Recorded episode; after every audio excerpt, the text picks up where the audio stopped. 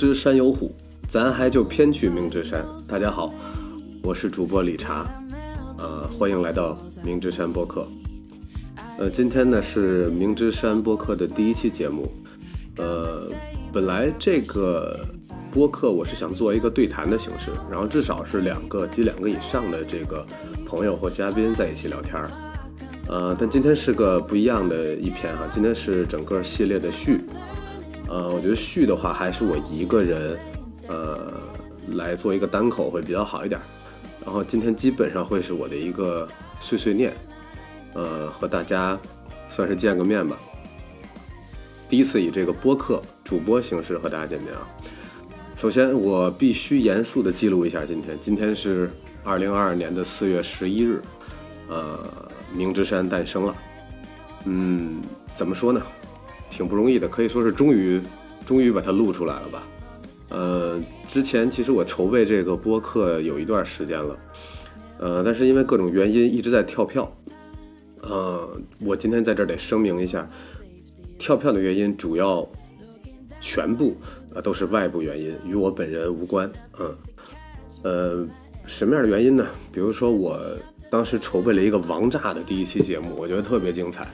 然后主题什么的都想好了，然后因为上海的疫情，我的嘉宾没办法和我录音，他也不接受远程录音的模式，他说必须要线下录，必须线下录。呃，我说那我就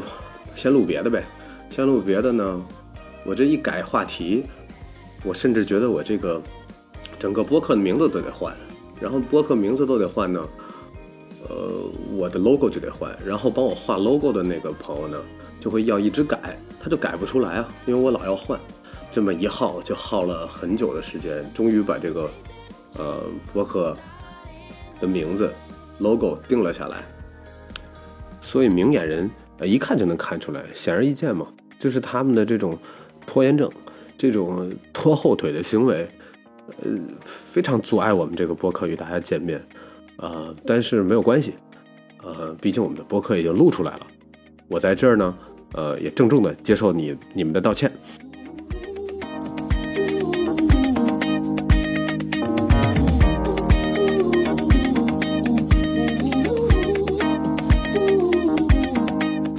那今天这期节目呢，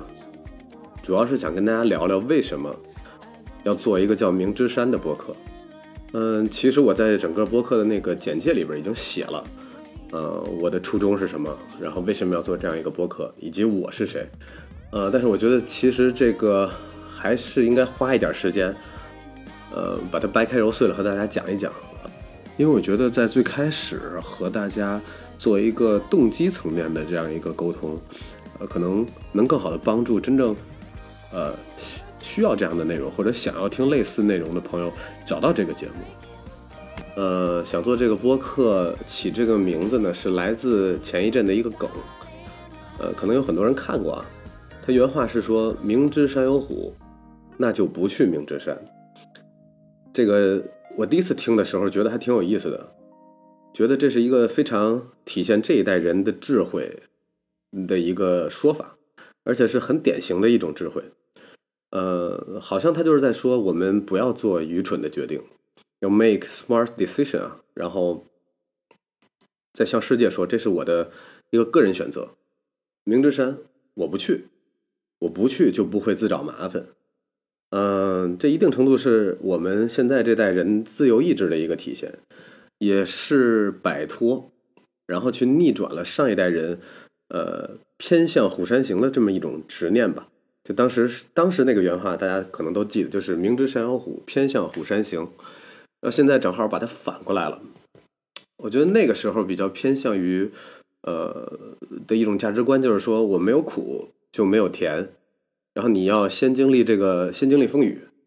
呃，然后去见彩虹。啊，当时都是这样一类的这样一个观点。我感觉这个明知山，就大家现在讲的这个明知山。上面住着的那只老虎呢，说的就是现在的一种生活状态。呃，你管它叫内卷也好，你叫现实的压力也好，它就是我们在缺乏选项的这样一个时一段时光里，要面对的所有的困难的一个外化的一个显现的一个形式，一个化身吧。呃，总之以前我们好像没得选，呃，为了一种有安全感的生活，大家就是努力上学，然后去高考，呃，找到一个好工作，然后就很多人就扎进了大城市，想要找一个呃机会，找到一个向上跃升的这样一个机会。呃，然后在这种到处都是成功者教你做事儿，啊，让你拼，让你别停下来的这种声音当中呢。这样一座象征着勇气、象征着赢家思维的这样一座明之山就被就被大家勾勒出来了。谁要是去了，谁就收获掌声。但你要是不幸掉入深渊呢，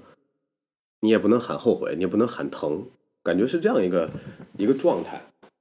这这有点，这个就有点像我们呃前几年啊，就经历了很多这个鼓励大家去去努力去拼的这样一个思潮吧。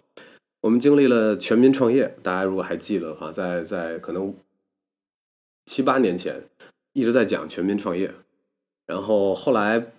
别人创了业，你没创，对吧？然后你加入了别人的创业公司，或者加入了一些新兴的公司，然后这些老板跟你说，你要对待工作有主人翁的精神，然后你把它当自己的事儿去做。后来就有了九九六，你去了大厂，然后告还是告诉你要拼，反正这这一系列的。让你全速向山上冲的这种鸡血，就撒了一地，然后在这个我们日常的生活中天天的这样出现，然后出现的是什么呢？就是疲惫感。我觉得疲惫感出现了，但是我们所期望的那个结果，并没有来。少数的人来了，嗯，幸运的人来了，有更好资源的人来了，嗯，但是对绝大多数的我们，好像。再拼，他也没等到那个结果，或者说，大部分人至少到今天都没等到那个时刻。然后我们就问了一个问题：就我非要去明志山吗？我去有用吗？就这座山能够同时开放给这么多游客吗？就咱们都往上冲，然后会不会出现踩踏事件啊？会不会一直上山下山上山下山把膝盖给伤了，崴了脚？就这些问题就开始出来了。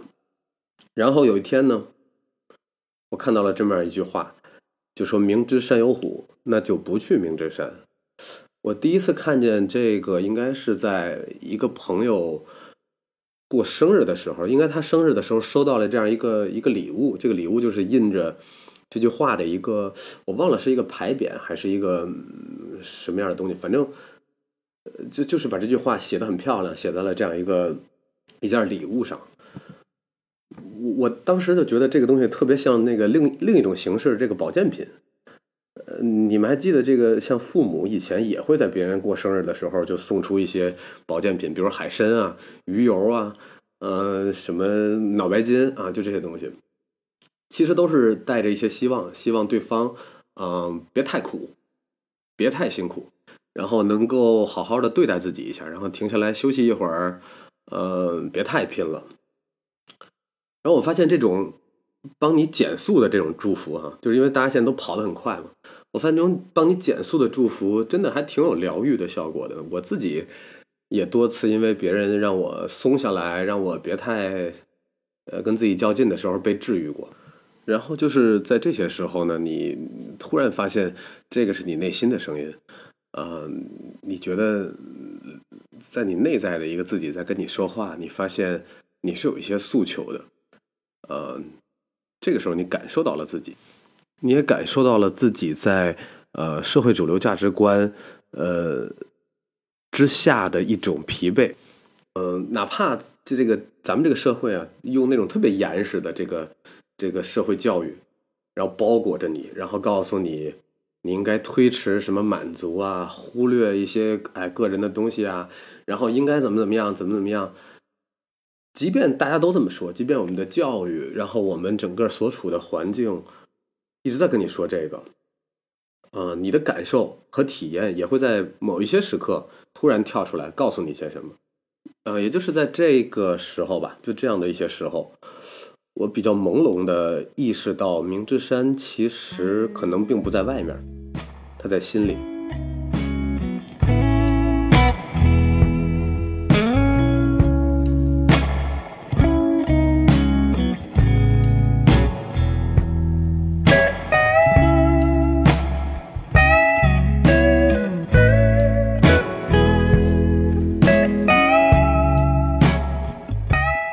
今天我们所说的不去明之山，听起来就特别像一声呐喊。他告诉你，你可以规避掉这个藏在林中的老虎，对某些主流的社会规则发出你自己的一声抗议。我觉得这是这是一件好事儿啊，因为一种选择出现了。我们开始寻找从某种呃诡异的二维的某一种这个奇怪的优绩主义之中。脱身的办法，这个优绩主义就是优秀的优，成绩的绩哈。它本来是形容一个社会的状态的，然后现在变成形容个人了，变成了个人的优绩主义。我们想从这里边脱身，想逃出来，为什么呢？我觉得大家都有一种不想被这个单一的价值观绑架的这样一个原始的力量，它就出来了。呃，所以作为这种价值观的抵抗者。我们现在有一个特别流行的文化出现了，就是躺平，然后这个文化快速的发展。虽然听起来就是我们只能选择躺平哈，虽然有点可怜，但是，呃，这至少是我们一种自由意志的体现。我们没有办法用一种轰轰烈烈的方式去去抵抗这些东西，更多的是一种用一种这个无声的，呃，甚至就是。收收效甚微的非常微弱的一种方式，呃，甚至可以说是我们仅有的一些能力去捍卫我们的自由意志和个人选择。这个时候，我们会看向自己的内心，觉得自由意志很美好。呃，我终于要开始尊重自我感受了。然后与此同时呢，我觉得在这条故事线以外，还有一条平行的故事线在发生。呃。大家肯定都有所感觉，它就是伴着其实智能手机出现之后，呃，我们所谓的这个移动互联网的这个浪潮下，各种的服务开始进化，开始演化，然后眼花缭乱的服务出现。但是不管它是什么服务，它是微博，它是今天的呃抖音，它是音乐平台网易云，它是什么也好，其实他们都是一个商业模式嘛。这个商业模式就是把。用户当成商品售卖给广告商的一种模式，那我们每一个个体都变成了这个这个模式里边的这个商品，或者说这些平台来说，最重要的就是我们作为用户的粘性。然后这个粘性的通俗一点的说法就是成瘾，就是它让我们用它的这个服务，然后上瘾，然后让它给我们一种。朦朦胧胧的非常爽的感觉，而而且经过多年的发展呢，现在这个东西通过数据，然后还有算法，呃，实现的这种我们现在能看到的，每天都能体体验到的这种智能推送，已经非常成熟了，很厉害。然后这种推送呢，逻辑就是给我们最舒服、最爽的内容，然后帮你把这个最对的感觉给筛出来。然后帮你把这个最不需要费力理解的信息给你筛出来，呃，各大平台都做到了。我们现在听歌也是这样。然后，如果我们打开私人电台，它会根据你的呃听歌的喜好帮你推歌，呃，会发现它的那个算法聪明到，它会因为某种音色、某种编曲、某种这个结构，认为我会喜欢这一类的东西，然后不停的给我推。呃，确实挺爽的，因为他那个推的很准。然后我听到的时候，第一秒可能前五秒前奏一出来，我就很开心，然后就会听下去。呃，但是听的越越来越多之后呢，我发现它越来越像这同一类型的音乐，这让我比较警醒。然后我觉得这里边有一些问题哈。呃，我怎么举例呢？我我觉得这种感觉就像小时候你你过年的时候。得回奶奶家吧？你回奶奶家之后，当时你很小哈，你缺乏经验，没有这些社会经验，呃，比较单纯。然后你你就告诉你奶奶，哎，奶奶你做的那个四喜丸子特别好吃，我特喜欢。然后你奶奶就记住了，奶奶记住之后，就这这事儿就大了，就是你以后每次去，他都给你做四喜丸子，不止给你做四喜丸子，他还拿那个特大那饭盒给你装满了四喜丸子。就是冒尖儿都盖不上盖儿，然后让让你带走，让你冻冰箱，让你以后天天吃。最后结果是什么呢？就是让你对这个四喜丸子产生了这个生理反应。但是你你又懂礼貌吗？我们都是这个中国的好孩子，百善孝为先，是吧？我们就又不敢拒绝奶奶，但是你就委婉的求饶，特别委婉，奶奶听不出来。然后他他，而且他坚信的觉得你在跟他客气啊，就觉得你这孩子嘿真懂事儿，你这孩子，我得给他再多做点于是就加倍给你带四喜丸子，两盒四盒，嗯，就你就装走吧。呃，但是算法我觉得比奶奶狡猾多了。他知道你喜欢四喜丸子之后呢，他不会一直给你四喜丸子。在四喜丸子之外呢，你还会得到那种勾了芡的，用那种酱油烧的汁儿的那种炖肉，红烧肘子、红烧肉，以及其他一系列的，就是利用冰糖去上色，然后用酱油调味的那种肉类的这个这个食品，或者他就是给你吃各种丸子，清汤的狮子头、冬瓜丸子汤啊，就这些东西。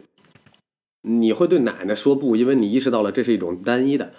然后就是投我所好的一种简单的快乐。它一旦重复多了，就变得特别无趣，然后令人反感，然后甚至有点折磨你了。但算法给人的感觉不是，你可能很难分辨出来你你烦了，因为它让你觉得我看到的就是我感兴趣的东西，我一点反感都没有。然后你慢慢的就觉得，哎。这就是我自由意志选择的结果。我们就是在这里边，甚至感受到了一定的这个做自己的快乐。就是，哎，这不是我的审美吗？他推的都是我审美的东西。你看，我审美的东西真高级，然后就会出现这样这样一个状态。那这不就是正中下怀了吗？本来我们就因为呃被压制的自我，或者说在一些规则下呃没有被发现的自我而感到非常的疲惫了。然后，移动互联网又给了你一个工具，制造了一种我们找到了自己的感觉，然后我们有了巨多的选择，呃的那样一种情景，然后我们就陷入了一种呃简单的、模糊的、呃不费力的这样一种快乐之中，那还去什么明之山啊？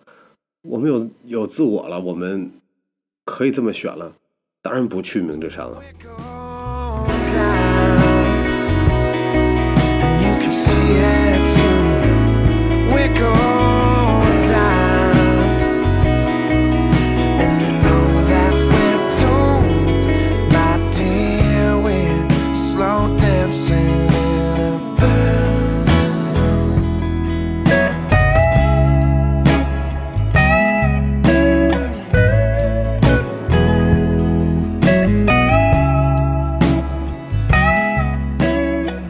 不仅不去明之山了，我们还会被推向另外一种极端。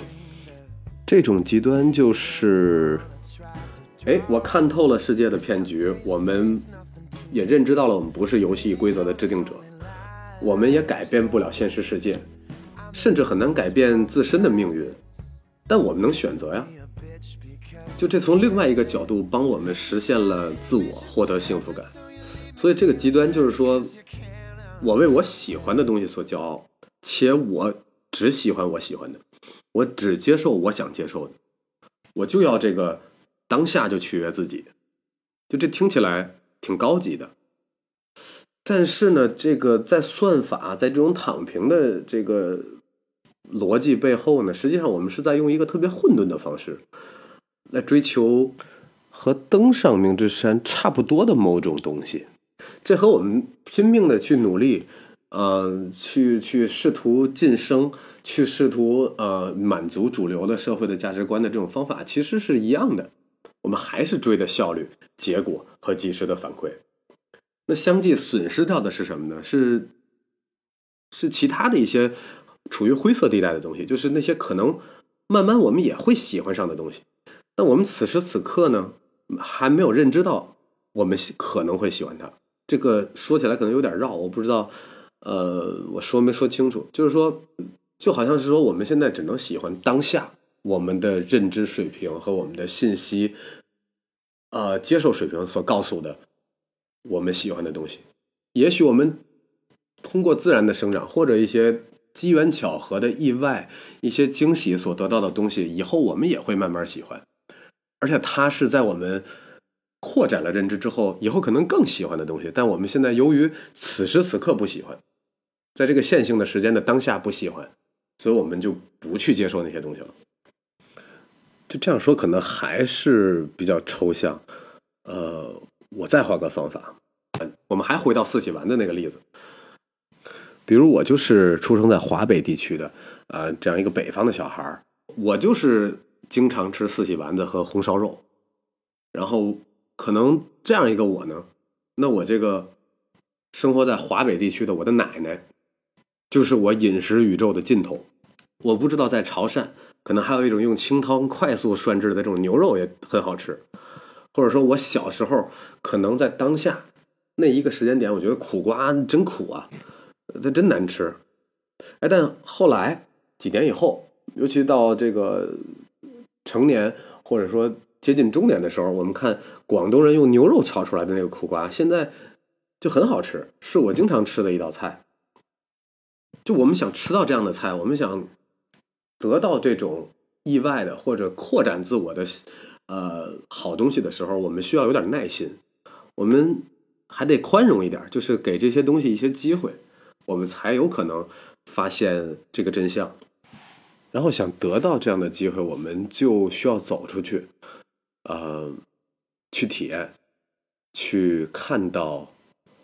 以前没见过的东西。然后这个过程不一定是时时刻刻都是满足的。我们要在保留自我的同时，去允许一些不太适应的东西出现，或者说没有见过的东西出现，这样才有可能去得到它。在坚定的做自己和发现自己、拓展自己之间，想找到一个平衡，其实不是一件特别容易的事情。尤其在今天这个我们选择如此之多、取悦自己如此之简单的这样一个时代，就很。就更难了，然后那些短视频里的那些听懂掌声的那些那个什么教你的道理啊，然后以及长辈给你总结的上个时代的这些道理啊，甚至很多时候我们从书本里总结出来的规律，都未必能帮你到达刚才我说的那个状态。我觉得真实的答案，或者说通向更广阔的自我的的那个路啊，在心里，我们。得练习怎么听到心中的声音，然后必须亲自去做。嗯，他光靠理论，光靠听，光靠这个简单的流于表面的这种分析，其实很难做到。我我们其实，而，尤其我们东方的教育，可能就是过于注重理论了。我们的实操实践体会相对来说比较少。呃，就就包括我们这个在聊足球的时候，我们就觉得。足球应该怎么怎么怎么踢，但其实我们可能都没踢过。你说有多少孩子，呃，真正的去从事过足球运动，坚持过，比如说五年以上，呃，你的视角就是你是一个参与者的视角，呃，和你是一个观看者的视角，是完全不一样的。你你如果这个我们把这些东西都当做一个学科，一个理论学科去看的话，我们自然会丢掉很多这里边的呃一些美好。我们必须用真实的体验和感受来验证这个东西，来和它互动，然后看看它会给我们什么样的反馈。呃，因为因为作为人类，可能我们唯一的学习方式就是亲身感受，其他的其实你都不能说你学会了。就跟上学的时候一样，我们听课，我们背了理论，我们看了例题，我们听了老师讲，我们觉得我们会了。但是你没把题做明白的时候，你可能。就是不会，那个做题可能就是实践。当然，我不是说应试教育的那种做题，就是我们真的去实操了这个东西，它就不一样了。而至于我们到底能不能去真正投入进去去实操，有时候我们不能往外看。呃，它不是别人告诉你或者用意志力做成的，也不是别人强迫你做成的，它是要向内看，它在你的心里，那是你的真实意愿。呃，所以在开始的时候我说，呃，明之山不在外面，它代表的不是社会强压给你的那一套东西，它是你心里藏着的，你可能还未知的一些东西。那么明知山有虎，就不去明知山是不明智的，因为除了你害怕的那只老虎，山上的其他东西，那些你没见到的风景，才是更重要的。所以我的观点就是，明知山，我们要去。